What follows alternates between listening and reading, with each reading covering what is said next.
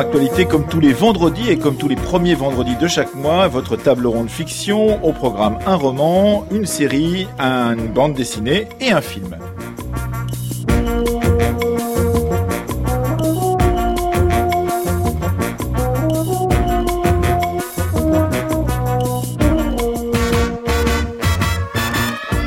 Table ronde fiction avec Anaïs Quien de la Fabrique de l'Histoire, Isabelle Landona, professeure d'histoire médiévale à l'Université de Reims, Champagne-Ardenne, Marjolaine Boutet, maître de conférence à l'Université de Picardie-Jules Verne et Manon Bril, docteur en histoire et youtubeuse d'histoire. Au programme Un roman qui reste en lice avec trois autres pour le Goncourt, Frère d'âme de David Diop au seuil, une série Babylone-Berlin qui est disponible sur le site de Canal+, une bande dessinée sur un fait divers dans la Barcelone franquiste, Lamia et un très beau film qui sort en salle le 18 prochain.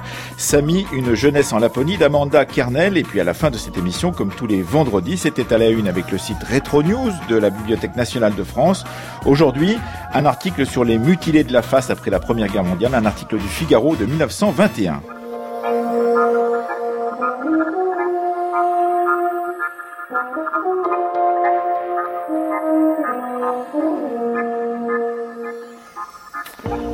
Bonjour à toutes et bonjour à tous et bonjour à vous Marle Jeanne Boutet. Bonjour. Merci de nous rejoindre pour cette table ronde fiction ainsi que Manon Bril. Bonjour. Bonjour. Merci d'être ici. Bonjour Isabelle Hollandona. Vous avez vos habitudes et votre ronde serviette ici même. Ainsi qu'Anaïs Quin. Bonjour Anaïs. Bonjour, bonjour à tous. Et nous commençons aujourd'hui par euh, donc un roman, un roman qui concourt pour le Goncourt la semaine prochaine, un roman qui est évidemment euh, dans l'air du temps pourrait-on dire et de la commémoration puisqu'il s'agit d'un roman sur la Première Guerre mondiale, Frère d'âme de David Diop que raconte ce roman publié au Seuil, en l'occurrence, Anaïs Alors ce roman raconte euh, l'histoire euh, d'Alpha, Alpha, tirailleur euh, sénégalais, qui à la suite d'un traumatisme originel, un traumatisme de tranchée, la mort de, son frère, son frère de lait, son frère de, de, de, village, son frère de naissance, son frère d'armes également, Mademba, qu'il va refuser d'achever malgré ses grandes souffrances. Euh, à la suite de ce traumatisme, va se transformer, pour le dire rapidement, en serial killer des tranchées. Mhm. Et l'on suit ce, ce parcours jusqu'à ce que, jusqu'à ce que le, ses, ses, compagnons et, euh, et, les gradés de l'armée française euh, s'effraient du comportement d'Alpha. Je ne vous raconte évidemment pas la fin, mais on suit, c'est un récit intérieur de, de ce que vit Alpha à partir de, de, cet événement traumatique, la mort de, de son frère d'armes et d'âme. Exactement. Et c'est donc euh, un très beau roman, magnifiquement bien écrit. En l'occurrence, Isabelle Eulandona. On n'est pas là pour juger le style, mais on est là aussi pour euh, voir en quoi il nous dit quelque chose de la Première Guerre mondiale. Et il s'ajoute à des dizaines et des dizaines de romans qui ont commencé à, à reparaître depuis une vingtaine d'années sur la Première Guerre mondiale et qui n'ont jamais cessé depuis. Oui, alors euh, le style on n'est pas là pour juger le style, mais le style du roman est très important, je crois, dans cet ouvrage, parce qu'il y a un mode d'écriture qui est particulier, qui est fait de, de, de répétition, mhm. euh, de, de, reprise de formules rituelles, hein, et euh, ça donne un rythme à ce roman qui est euh, tout à fait particulier. Alors moi au début je me suis dit encore un roman euh, sur, la, Grande Guerre et deux les tirailleurs bon très bien et en fait j'étais extrêmement séduite par ce livre euh, et, euh, comment dirais-je, Anaïs nous dit que c'est un serial killer. Alors évidemment, on peut voir ça un peu comme ça. Moi, je l'ai pas vu tout à fait comme ça. C'est-à-dire que j'ai vu plutôt, alors c'est vrai, hein, mais j'ai vu plutôt la, il y a un processus de mise à mort, une ritualisation des fétiches. Je crois qu'on est quand même très proche de. Du oui, oui, non mais non mais vous avez raison. C'est effectivement euh, quelqu'un qui qui euh, bascule dans cette dans dans, dans, dans le goût de, du, du, trophée, du sang, mm-hmm. qui qui qui lui permet d'exorciser la mort de cet ami cher avec lequel il s'est retrouvé à la suite d'un traumatisme originel qu'on peut peut-être mm. euh, évoquer, qui est le, le départ euh, de, de, de, sa mère, sa mère. Hein, euh, dans, dans son, dans son village du Sénégal. Sénégal voilà. Et, euh, et donc cette mort euh, très traumatique pour lui, eh bien, il va essayer de l'exorciser. Enfin, ça crée, ça enclenche cette mécanique où il va tuer des ennemis. Alors, ce qu'on peut peut-être dire à nos auditeurs aussi, c'est que cette mise en danger, déjà, il y a y a le danger de la guerre et des assauts, et, en fait, il redouble ce danger en allant, en franchissant les lignes ennemies à, l'insu de ses de ses supérieurs et des troupes pour aller récupérer des trophées. Voilà, exactement. Mais tout, est, tout est question de, de, de, reconstruire une ligne morale et de retrouver des valeurs cohérentes avec, euh, avec ce qu'il est en train de vivre.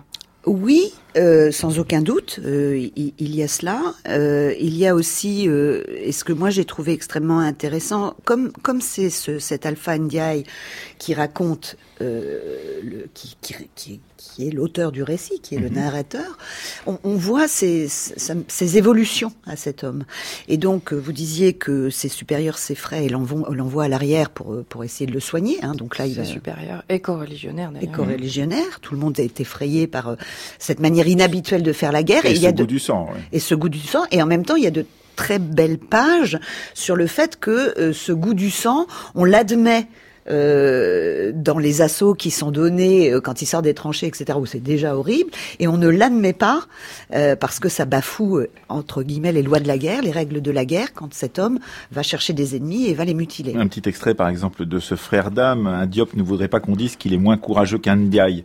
Et c'est pour ça que dès le coup de sifflet strident du capitaine Armand, dès qu'il le commande, il sort de son trou en hurlant comme un sauvage. Même rivalité entre les Keita et les sous-marins, même chose entre les Diallo et les Failles, les Canets et les les Dianais, les Kouroumas, les Bey, les Fakoli, les Sales, les Dieng, les Secs, les Ka, les Sissé, les Ndour, les Touré, les Camara, les Ba, les Fal, les Koulibaly, les Sonko, les Si, les Sissoko, les Dramé, les Traoré, tous vont mourir sans penser parce que le capitaine Armand leur a dit, vous les chocolats d'Afrique noire, vous êtes naturellement les plus courageux parmi les courageux, la France reconnaissante vous admire, les journaux ne parlent que de vos exploits. Anaïs Oui, ce qui, ce qui, me paraît aussi très, euh, très, très fin dans, euh, dans cet ouvrage de, de David Diop, c'est de voir à quel point les règles de la guerre tacite euh, doivent être respectées et euh, sont complexes aussi à, à entrevoir. C'est-à-dire que effectivement, il y a ces pratiques de mise à mort rituelle, etc.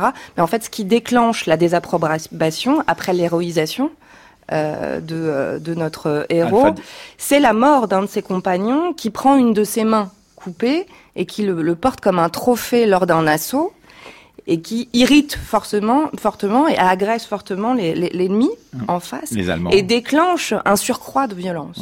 Et, c'est là, c'est la mise en danger finalement de, euh, de cette frontière de la violence qui va déclencher la désapprobation. Effectivement, et c'est ce que raconte bien ce, ce, roman de David Diop, à savoir que dans les premiers temps, euh, lorsque Alpha ramène les premières mains coupées à l'ennemi, il est célébré comme un héros, et au bout de la quatrième, eh bien là ça ne passe plus. Et là, à partir de ce moment-là, il est euh, psychiatrisé. On considère qu'il est même dangereux parce qu'il est d'un côté pour les Européens psychiatrisé et de l'autre pour euh, les gens qui viennent comme lui euh, d'Afrique occidentale, il est considéré comme une sorte de sorcier, de quelqu'un, voilà, comme quelqu'un qui enlève l'âme des autres.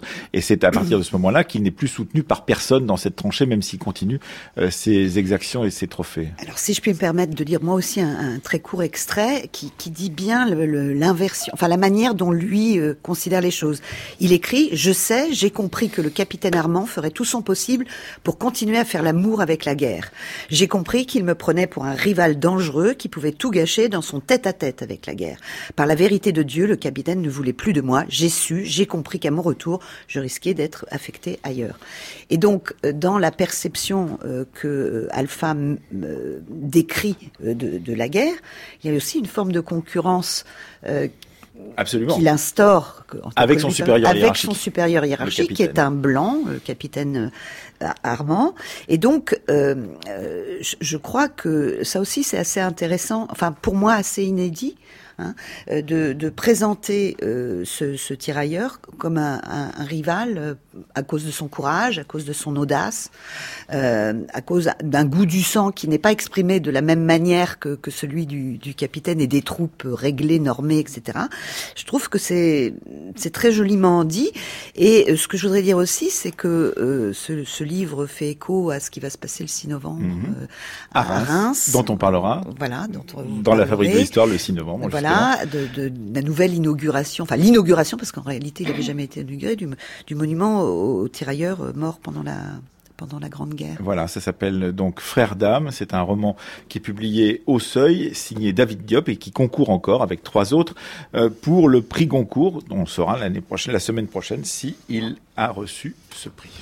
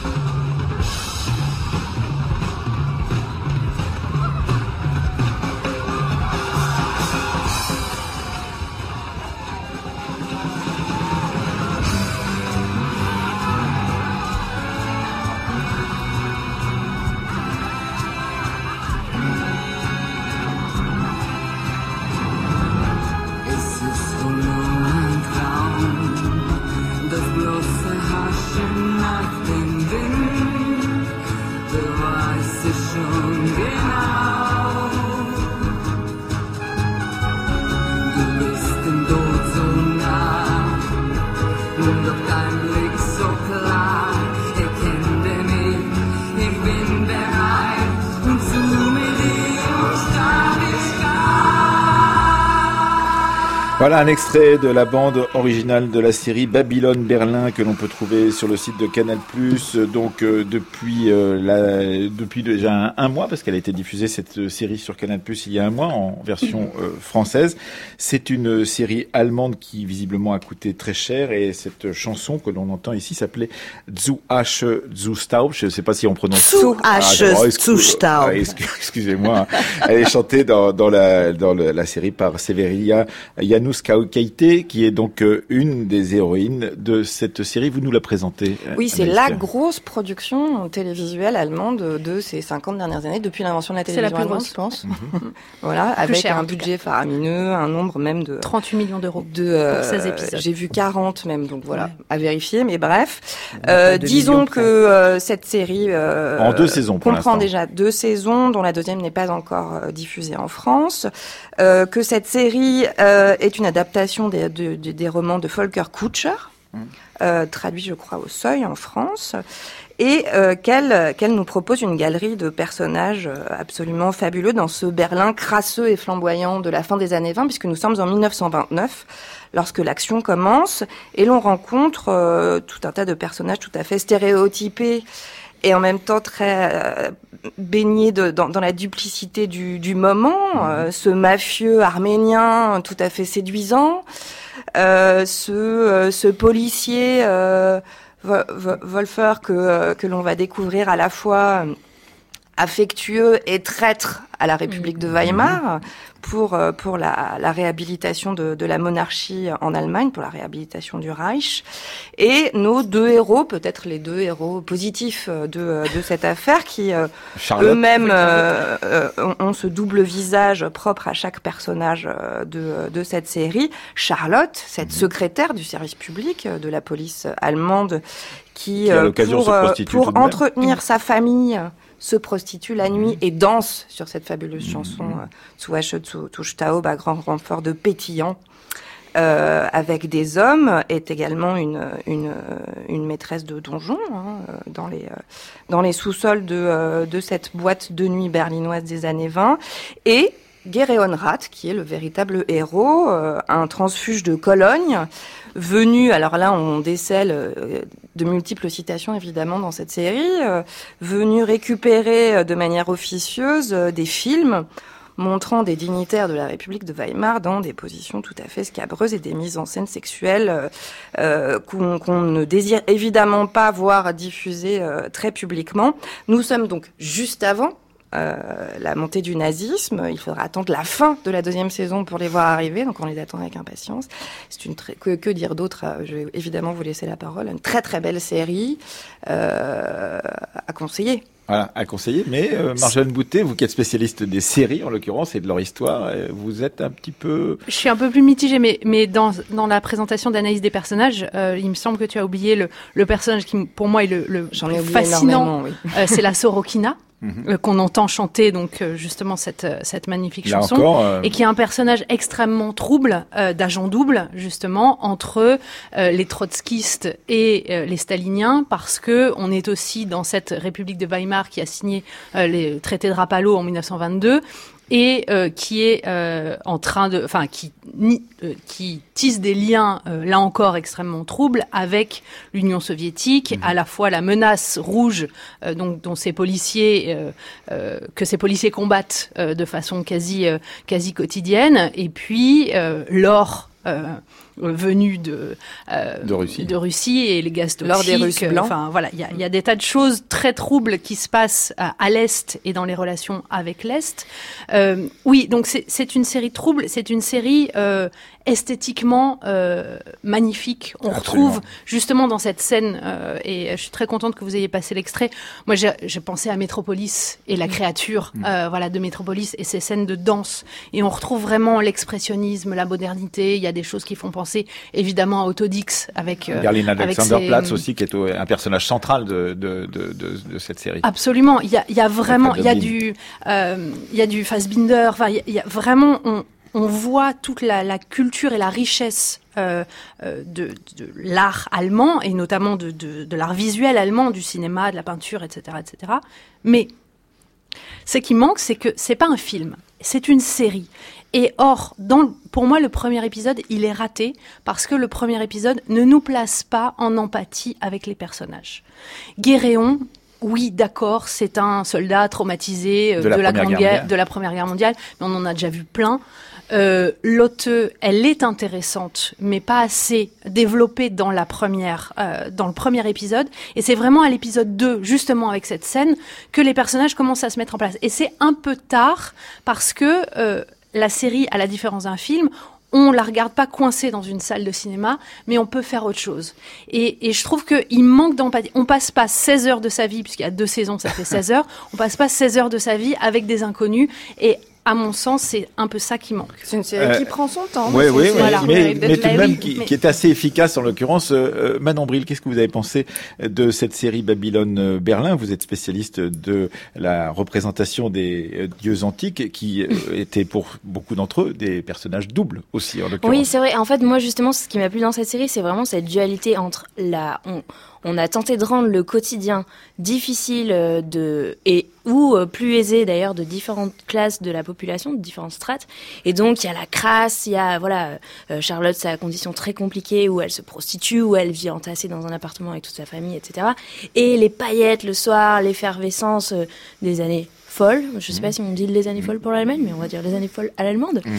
Et, euh, et, donc voilà, moi, cette dualité qu'il y a avec aussi des personnages qui ne sont pas manichéens, contrairement au premier abord, en effet, où on a l'impression un peu de retrouver les stéréotypes du, du commissaire de mhm. police qui est comme si, euh, la petite euh, nana mignonne, secrétaire, tout ça. Et en fait, les personnages sont beaucoup plus compliqués. Et voilà, on le découvre au fur et à mesure. Et moi, j'ai apprécié ça, tout comme l'ensemble de l'histoire qui, qui se passe dans différents univers dans la même ville finalement quoi. Oui, avec euh, effectivement en particulier euh, la présence de ces émigrés euh, russes qui peuplent Berlin, comme d'ailleurs d'autres émigrations. Et on a beaucoup oublié qu'effectivement Berlin était dans ces années 20, dans cette fin d'année 20, un endroit où on pouvait se retrouver quand on était par exemple aussi arménien. Et il y avait aussi cette dimension de réceptacle de beaucoup des traumatismes du début du XXe siècle. Oui, c'est une, série extrêmement moderne. Le but vraiment, je crois, de la série, c'est de montrer la modernité de Berlin et la modernité de sa société des années 20, qui évidemment fait écho aujourd'hui, parce que c'est une série de 2017. Et euh, je crois que le, danger de la démocratie et cette démocratie extrêmement fragile, euh, contestée à la fois euh, à, droite et à gauche, je trouve que ça fait bien évidemment écho à ce qui se passe aujourd'hui euh, en Allemagne, et c'est en ça probablement que la série a une, une résonance forte euh, auprès de son public. Babylone Berlin, donc euh, cette série qui est disponible en intégralité sur Canal Plus à la demande et sur MyCanal, mais qu'on peut trouver aussi en, en DVD. Qu'est-ce que vous en avez pensé, Isabelle Lelandon Alors moi, j'en ai, pardon, pensé du, du bien, beaucoup de bien, pour peut-être compléter ce qui vient d'être dit et que que, que je partage, et pour éclairer nos auditeurs, c'est qu'on voit Berlin d'une manière absolument incroyable. Euh, bon, ça, c'est la vertu de la numérisation. Voilà, on exactement. a des décors numérisés, puisque tous ces décors des années 20 ont, Alors, ça a été tourné en décor réel, mais en, en comment dirais-je, en version euh, numérique. Un mhm. tournage, c'est un tournage numérique. Euh, mais dans un décor réel, de sorte que on voit toutes ces centaines de figurants et euh, vous évoquiez euh, Emmanuel, voilà euh, Alexanderplatz et le Berlin Alexanderplatz de Dublin tout à l'heure. Et, et, moi, ce qui m'a beaucoup frappé, c'est de, de, de, voir comment on filme avec beaucoup de précision et, et une beauté qui est réelle hein, mhm. cette place, de sorte qu'on voit vraiment Berlin. Après, pour revenir à ce que disait Marjolaine, j'en ai parlé avec des collègues allemands de cette série la semaine dernière. Et c'est amusant parce qu'il disait exactement la même mm. chose que vous, à savoir que on s'attache pas euh, vraiment au personnage et qu'il y a beaucoup d'intrigues euh, qui sont nouées en même temps et que euh, on perd un peu des personnages de vue et puis on en voit revenir d'autres. Mm. Moi, ce qui m'a vraiment énormément plu, c'est justement ce côté double de absolument tous les personnages. Tous les personnages. Euh, et, et, il y a une peinture de, de, de, la, de la misère du quotidien euh, d'un certain nombre d'individus, dont la fameuse Charlotte euh, Ritter, euh, qui est terrible et qui contraste fortement et qui nous montre euh, Berlin. Et puis enfin sur les minorités, ce que je voudrais dire aussi, c'est on voit bien euh, les travestis, les homosexuels, ah euh, et c'est un rappel aussi de ce qu'a été cette ville dans les années 20 de ce point de vue. Marjolaine, j'en profite pour conseiller à nos auditeurs deux autres séries qui, à mon avis, sont plus réussies sur cette période de l'entre-deux-guerres. c'est Peaky Blinders mmh. de la BBC, qui reprend vraiment les mêmes euh, tropes, mais euh, à mon avis de façon plus plus parlante. Et euh, Boardwalk Empire, euh, pareil pour euh, même période, les États-Unis et voilà pour rester dans cette ambiance de l'entre-deux-guerres. Anaïs Kien et peut-être un dernier mot de Manon Bril avant de passer. Alors peut-être là pour le coup on a une série allemande, ce qui n'avait jamais été le cas sur sur cette période-là, donc il faut en profiter. Peut-être aussi chercher la deuxième saison où là les choses sont peut-être plus claires aussi. Euh, certaines clés nous sont distribuées, certains personnages secondaires qui disparaissent assez vite dans la première saison, notamment la Sorokina. Ouais. Euh, cette fameuse chanteuse, cette créature de cabaret incroyable, cette ange bleu noir, euh, d'une certaine façon, réapparaît et on comprend qu'elle n'a pas un, visage double mais triple. et là, les choses... voilà. Mais on reste dans cette complexité-là avec quelques clés. Euh, on voit apparaître les, les prémices du nazisme aussi, mais à la toute fin de la deuxième saison qui euh, que l'on peut trouver sur internet en cherchant bien. Manon Bril. Non, oui, moi je suis d'accord aussi avec l'effet que par contre il y a énormément de personnages, on, on c'est assez complexe parfois à suivre. Certains se ressemblent, je trouve c'est un peu bête, mais du coup j'ai eu tendance moi, à en confondre certains. Les petits blonds euh, notamment. Hein. Les petits blonds, exactement. voilà, mais euh, sinon, enfin bon, c'est quand même, on se laisse porter au moins par l'atmosphère, je trouve. Ah Ça nous plonge dans un et monde. Puis, et puis évidemment, quand on a découvert à son adolescence, comme c'était mon cas, le cabaret de Bob Fosse, effectivement, ça ne peut que rappeler certains souvenirs euh, effectivement de cette euh, Weimar euh, que l'on revoit représenter relativement peu au cinéma et en particulier dans le cinéma allemand. Il faut quand même saluer effectivement cet intérêt de passer au-delà de la Seconde Guerre mondiale pour aller explorer ce qu'était cette République de Weimar en série. Ça s'appelle donc Babylone Berlin. On le trouve sur pour la saison 1 disponible en, intégralité sur Canal+ et sur à la demande et sur MyCanal.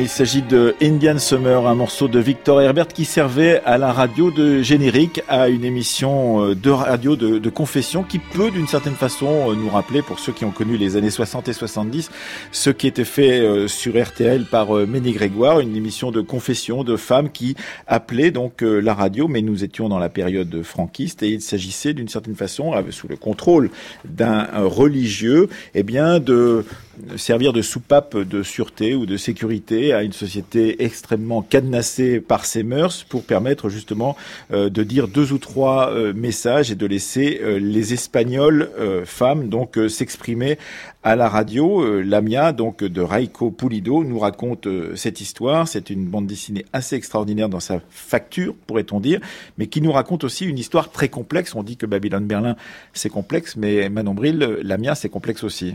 Euh, oui, fait, moi, j'ai trouvé surtout que c'est bon, c'est évidemment très sombre, déjà dessin en noir et blanc, mais encore une fois, j'aime beaucoup le contraste entre un dessin qui est naïf, si je puis dire, mhm. avec un trait très simple, et euh, des choses atroces qui s'y passent dedans. Donc on suit la, la vie de, de la jeune euh, Eulalia, qui travaille à la radio, donc où euh, les lectrices peuvent envoyer des, des lettres pour euh, trouver des, des, réponses à mon mari se comporte comme ci, comme ça, que dois-je faire? Surtout des réponses de société bien pensantes en leur mhm. disant soyez une bonne femme et taisez-vous, en gros. Et, euh, et, en fait, ce personnage de jeune femme apparemment enceinte, j'en dis pas trop, mais voilà, va se révéler être très très noir. Enfin, c'est déjà annoncé sur la couverture quand même, on le voit avec un monocle sanglant, etc. Et et donc euh, c'est assez compliqué aussi parce que ce personnage est compliqué finalement, euh, elle a aussi plein de facettes. Mhm. Donc au fur et à mesure on les découvre, il faut les, les dénouer. Et, euh, et donc, euh, moi, j'ai relevé évidemment le, le, titre Lamia, qui est un, le nom d'un personnage mythologique dans la mythologie euh, grecque, qui était une femme devenue progressivement monstre et qui était, alors il y a plein de versions comme d'habitude dans la mythologie, mais notamment une, enfin dans certaines versions, une amante de Zeus qui a été punie par la femme de Zeus, Hera, et qui s'est fait tuer ses enfants du coup, et qui en retour se met à tuer les enfants des autres et, et devient une femme monstre terrifiante qui euh, enlève ses yeux pour dormir le soir et les pose dans une jarre. Alors, j'en dis pas trop, mais dans la BD, on, trouve des parallèles avec euh, cette image-là qui sont assez intéressants. Oui, et c'est vrai que c'est une bande dessinée assez extraordinaire par euh, justement la figure centrale de cette bande dessinée, Marjolaine Boutet. Oui, moi j'ai beaucoup aimé cette bande dessinée justement par ses ellipses et par cette narration extrêmement complexe. Finalement, c'est une, bande dessinée que j'ai lue très vite et je crois que le fait de, de la lire vite,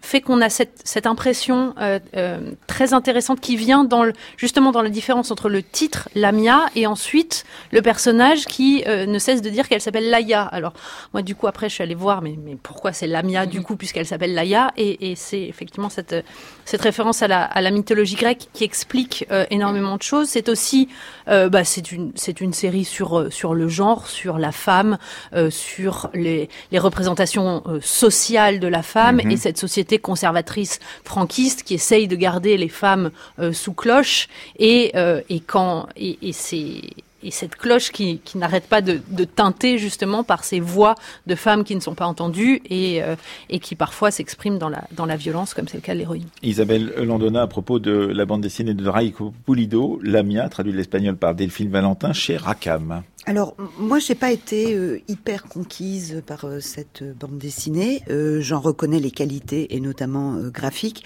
Maintenant, je trouve que l'idée générale est très claire.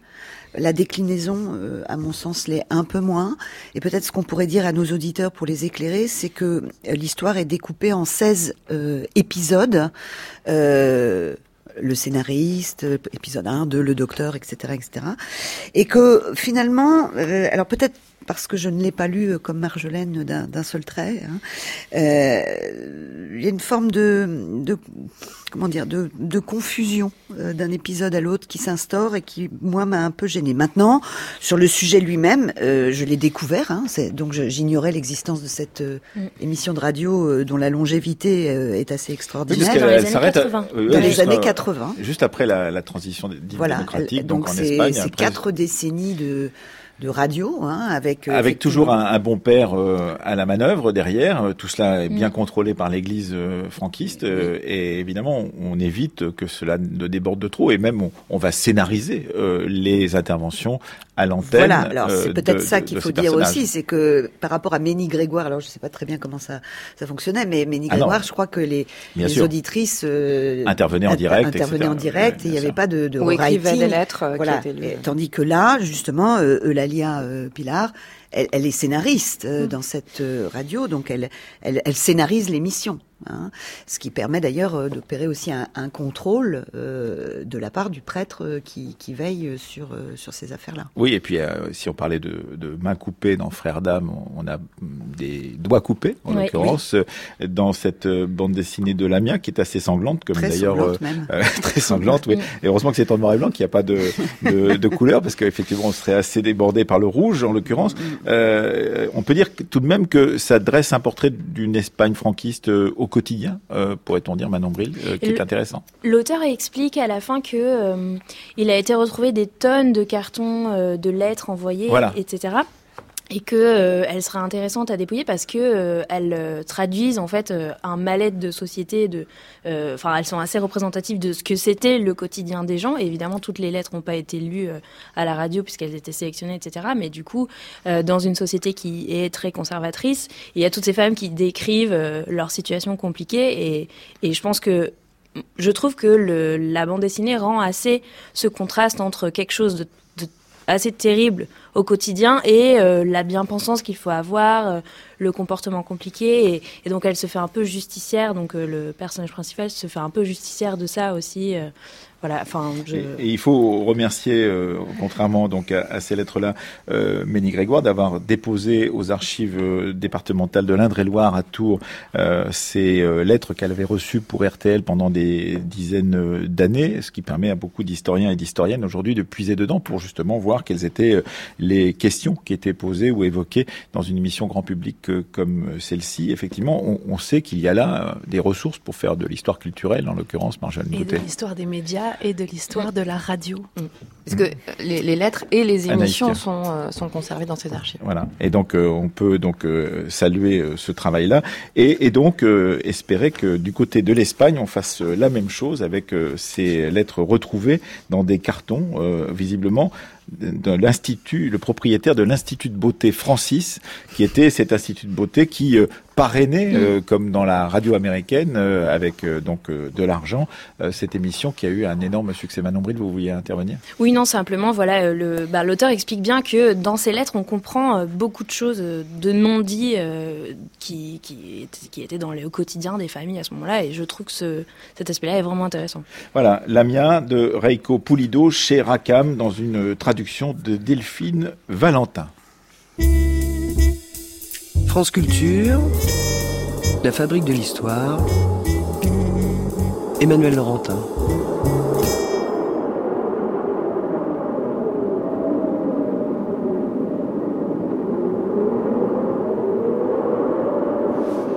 Voilà, un vent du nord qui souffle, celui euh, qui souffle sur le pays des Samis, euh, autrefois appelé le pays des Lapons, donc euh, au nord de la Suède, de la Norvège et de la Finlande, qui est au cœur d'un film qui sortira le 18 prochain, donc en salle.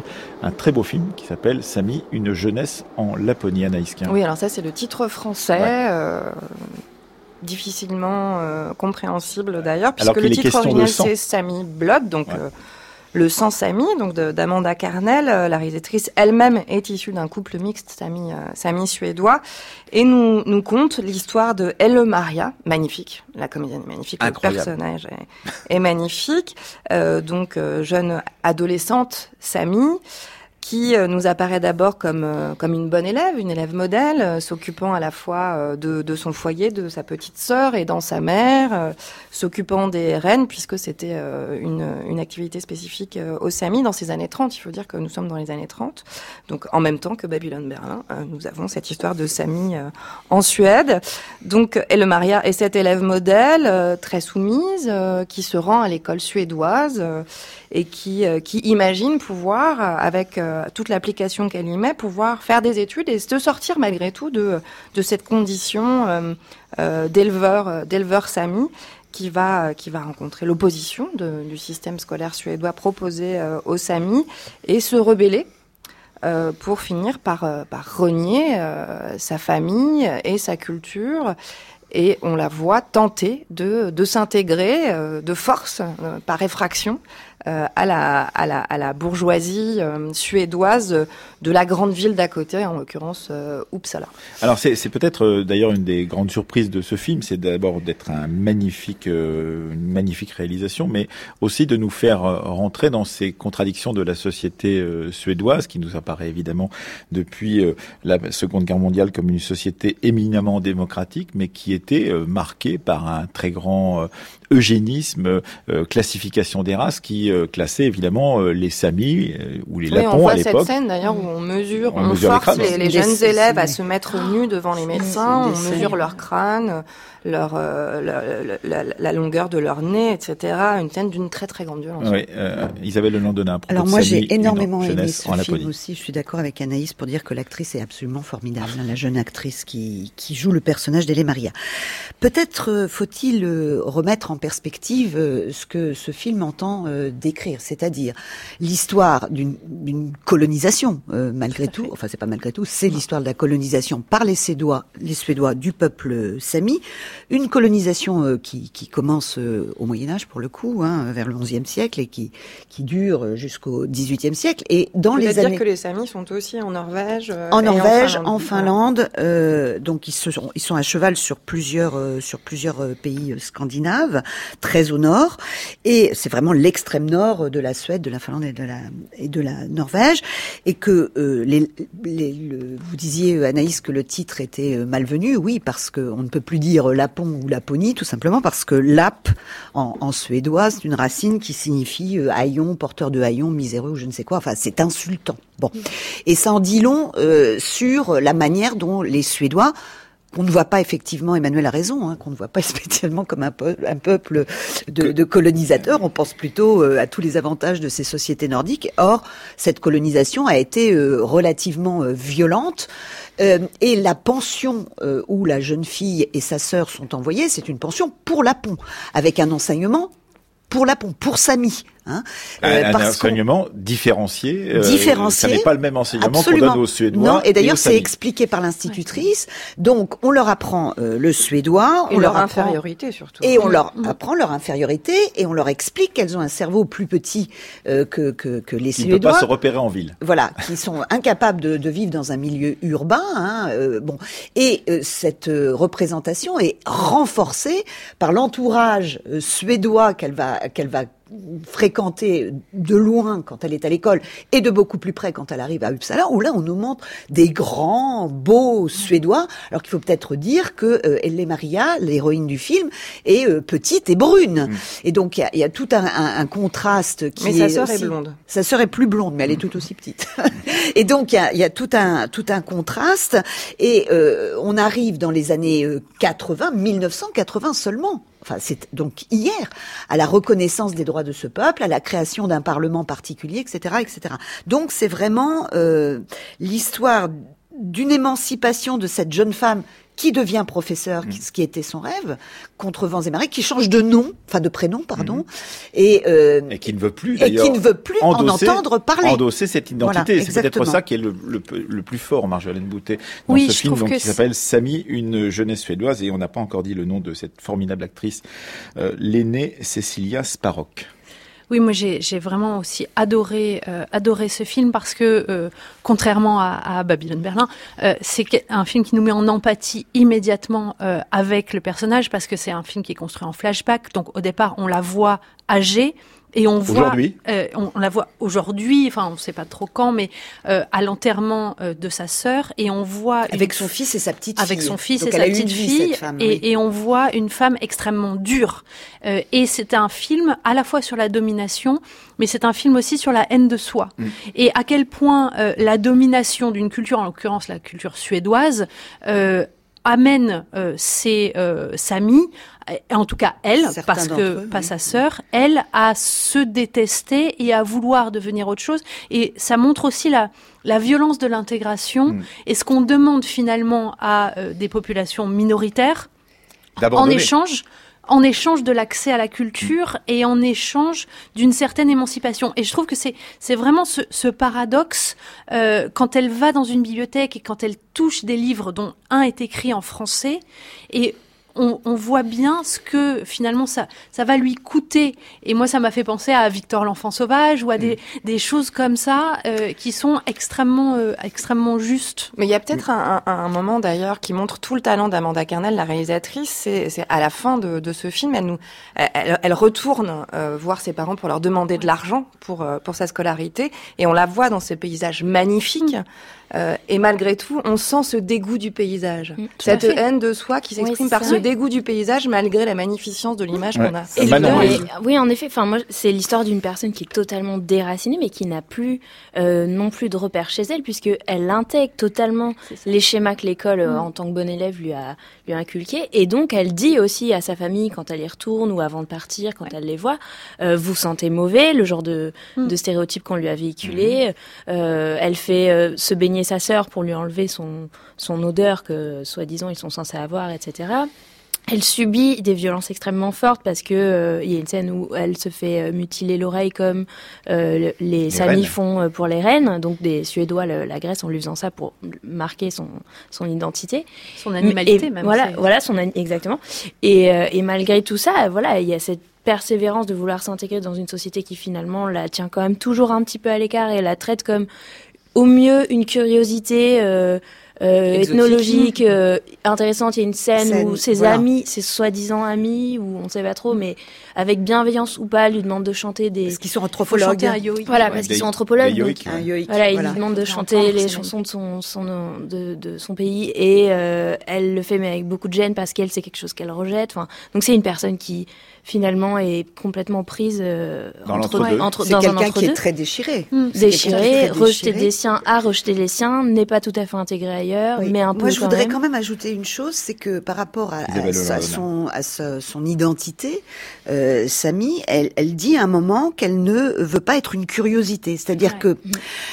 Euh, ce qu'on comprend, c'est que on est dans les années 30. Alors bien sûr, il y a les écoles spécifiques. On, on leur dénie la possibilité d'aller en ville parce qu'ils ne seraient pas capables de s'y orienter. On leur dénie euh, la possibilité de faire des études plus longues parce qu'ils ne seraient pas capables non plus. Parce que leur race pourrait s'y éteindre. C'est ce, qu'on voilà. que donc, Christina, voilà, euh, l'institutrice lui dit. C'est exactement ce que je voulais dire. L'institutrice, voilà, lui dit, mais non, c'est pas possible que tu fasses ça parce que ton peuple a besoin de toi. Et sinon, si tu t'en vas et si vous faites tout ça, il y aura plus de, de exactement la même en l'occurrence envers les Indiens d'Amérique. Absolument.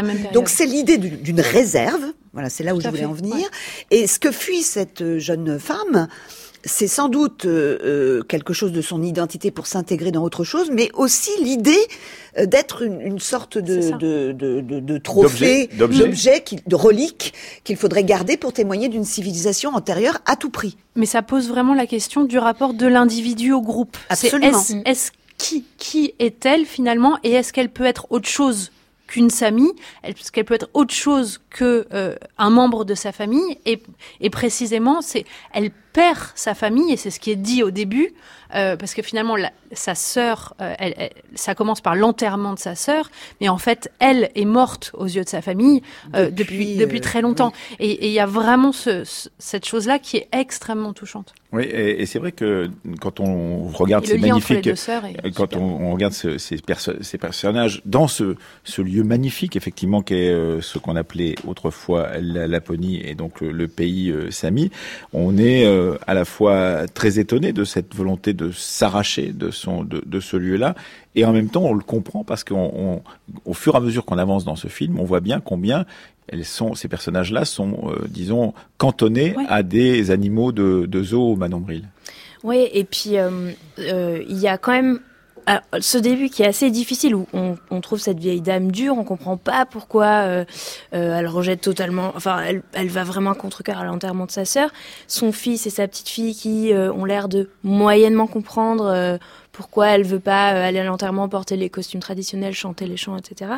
Et à la fin, il y a quand même ce retour où final, enfin qui est euh, globalement euh, assez triste où on sent que quand même jusqu'au bout il y a un regret où il y a une recherche d'identité en tout cas. c'est cette question de, l'exotisme aussi et de, du, du tourisme euh, parce qu'on voit le, ces Suédois auxquels on peut sans doute plus facilement. Enfin, on, s'identifie aux deux, mais on voit ces Suédois aller voir euh, les Samis et comme ils sont et comme ils sont différents avec leurs leur costumes traditionnels, etc., etc. Et cette volonté à la fois de, de préserver une culture différente et en même temps en la préservant de, là encore la, Et on voit aussi l'hybridation des, euh, des identités parce que justement le fils de, de Christina et le Maria, euh, on voit le temps passer parce que lors de, de, cet enterrement qui a lieu plutôt de manière très contemporaine euh, à nous, on voit cette nécessité pour lui de comprendre, d'emmener sa fille pour lui montrer, pour pour qu'elle rencontre les membres de cette famille qu'il n'a jamais connue. D'ailleurs, mm. on, a l'impression que c'est lui qui a été le levier de cette invitation aux funérailles de cette famille qui avait exclu elle Maria. Et juste, je voudrais dire aussi que la scène finale qui était évoquée à l'instant, qui est absolument magnifique, c'est une scène où on voit que l'espace où elle a vécu est devenu un espace de tourisme. Il y a des motos, des tentes qui ne sont plus les tentes originelles. On parle encore et les... Euh, à l'hôtel en disant encore les mêmes stéréotypes, ces gens font du bruit. Exactement. Même après. Voilà, voilà c'est un très beau film que visiblement on a tous apprécié ici, qui sortira en salle le 18 sous le titre Samy, une jeunesse en Laponie d'Amanda Carnel et, vraiment la prestation de l'aînée Cecilia Sparrow est tout à fait remarquable, mais c'est euh, sa sœur aussi qui joue le rôle de sa sœur, sa propre sœur qui joue le rôle de sa sœur dans ce film. Allez le voir.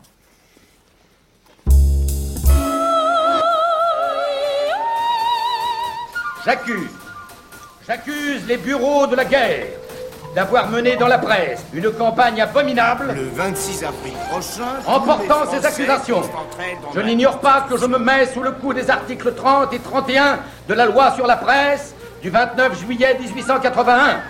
Et c'est volontairement que je m'expose. C'était à la une.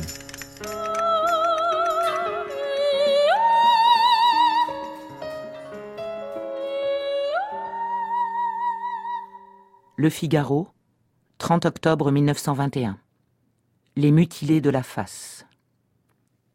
Nous étions, la comtesse de Bonvouloir et moi, confortablement assis dans un salon où tout est réuni pour le bien-être et pour la joie des yeux, où tout respire une élégante quiétude et le plaisir de vivre intelligemment. Une femme de chambre entra, portant dans ses mains un grand album recouvert de velours noir, qui pouvait être un de ces futiles passe-temps de grandes dames collectionneuses de dessins, d'autographes ou de souvenirs de voyage. Vous allez voir, me dit Madame de Bonvouloir. C'était un album de photographies. Mais quelle photographie Des faces de soldats de la Grande Guerre, défigurées, déchiquetées, broyées par les éclats d'obus. Des faces informes qui n'ont plus rien d'humain. Lambeaux sanguinolents, des trous béants au fond desquels ne subsiste plus à la place des maxillaires, du menton, du nez, des joues, qu'une bouillie de chair tuméfiée et déchirée. Et à côté, les mêmes faces de cauchemar miraculeusement reconstituées, ressoudées, littéralement recréées par l'admirable méthode appliquée par le regretté docteur Morestin au traitement des blessures de la face. Effrayant et admirable album à la fois, témoignage étonnamment suggestif de ce que peuvent la science et la bonté humaine. Mais combien petit cet album. Il n'y a là qu'une quinzaine de visages, et bien qu'on en ait soigné davantage dans les centres maxillofaciaux de l'arrière pendant la guerre, et ensuite à l'hôpital spécial de la rue Edmond-Valentin, on aura une idée de l'œuvre qu'il reste à accomplir en songeant qu'il y a en France de huit à dix mille blessés de la face. Qu'a-t-on fait? Que fait-on pour eux? N'est-ce pas une inexplicable anomalie que, contrairement à ce qui se passe en Angleterre, en Italie, en Belgique, l'État n'est pas pris à cœur de secourir les plus infortunés, les plus pitoyables peut-être de ceux de ses enfants qui ont si longtemps combattu et souffert pour lui? Quel blessé pourrait cependant davantage que cela exciter sa pitié et retenir son attention? Pendant la guerre, on les admirait, on les plaignait, on les honorait à la mesure de leur héroïsme et de leur sacrifice. Aujourd'hui, ils sont tous dispersés, isolés, presque abandonnés. Par une cruelle ironie, leurs blessures mêmes deviennent pour eux un obstacle à toute activité sociale. Ils ont peine à trouver du travail, à fonder un foyer. Ils peuvent à peine s'exprimer et s'alimenter. Ces héros sont vivants, séparés du reste du monde. Il fallait donc bien que l'initiative privée suppléât l'État défaillant. Il y a un an, était fondée l'œuvre de l'assistance médicale aux mutilés de la face, sous le haut patronage de M. Millerand, président de la République, de M. Maginot, du général Pau et de la maréchale Foch, et sous la présidence d'honneur des maréchaux Foch et Pétain. Cette œuvre, dont la comtesse de Bonvouloir est la vice-présidente, avait pour but de continuer le traitement à tous les mutilés de la face. Un hôpital fut créé, trois rue Edmond Valentin, où de véritables miracles furent accomplis par un chirurgien, ancien chef d'une équipe maxillofaciale de la première armée, au moyen d'appareils fort ingénieux et de greffes ostéopériostiques et cartilagineuses. Malheureusement, ces appareils sont fort coûteux. C'est pourquoi le comité se propose de donner cet hiver, la première aura lieu le 18 octobre, des fêtes de bienfaisance auxquelles tout le monde voudra apporter sa contribution et son obole. C'est pourquoi le même comité adresse un pressant appel à toutes les âmes charitables qu'émeut l'horrible abandon, l'effroyable isolement où sont laissés tant de héros à jamais frappés. Il suffit de signaler cette infortune et cette injustice pour que le cœur charitable de Paris se tourne ardemment vers elle. On peut adresser tous les dons et les moindres offrandes au trésorier de l'œuvre, M. Caudrillier, à la Banque de Paris et des Pays-Bas, 3 rue d'Antin. Voilà pour ce C'était à la une, lu par euh, Hélène Losser, Les mutilés de la face, un article du Figaro du 30 octobre 1921 qui évoque évidemment la suite de la Première Guerre mondiale qui était au cœur de cette émission et qui sera encore plus au cœur de la semaine prochaine de la Fabrique de l'Histoire puisque nous traiterons justement de cette ombre de la guerre sur la fin de la Première Guerre mondiale et le début des années 20 et également des années 30. Euh, il faut mentionner que euh, évidemment l'histoire continue encore sur France Culture le week-end avec dans des temps de Jean-Noël Jeannet. Demain, il recevra Mehdi Guirgat pour parler des résistances berbères et que vous pouvez évidemment écouter ou réécouter les matières à penser de cette semaine avec Patrick Boucheron. Il a traité de écrire la guerre avec entre autres Pierre Guyotta lundi, Macha Serovic ou encore Zéro Calca ou Laurence Bertrand d'Orléac et c'est encore ce soir sur France Culture. Donc à 10h sur France Culture, matière à penser avec Patrick Boucheron autour de la question d'écrire la guerre.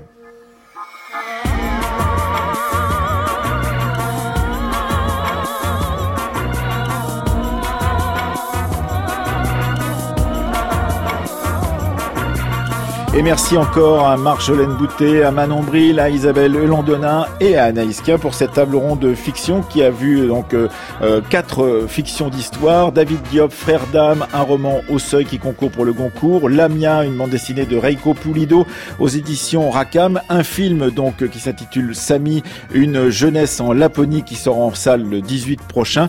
Et également la série Babylone Bernin qu'on peut trouver en intégralité sur Canal Plus à la demande et sur MyCanal. Comme d'habitude, cette émission était préparé par Aurélie Marseille et Céline Leclerc. Inès De Bruyne était avec nous à la technique aujourd'hui et Renaud Dalmar à la réalisation.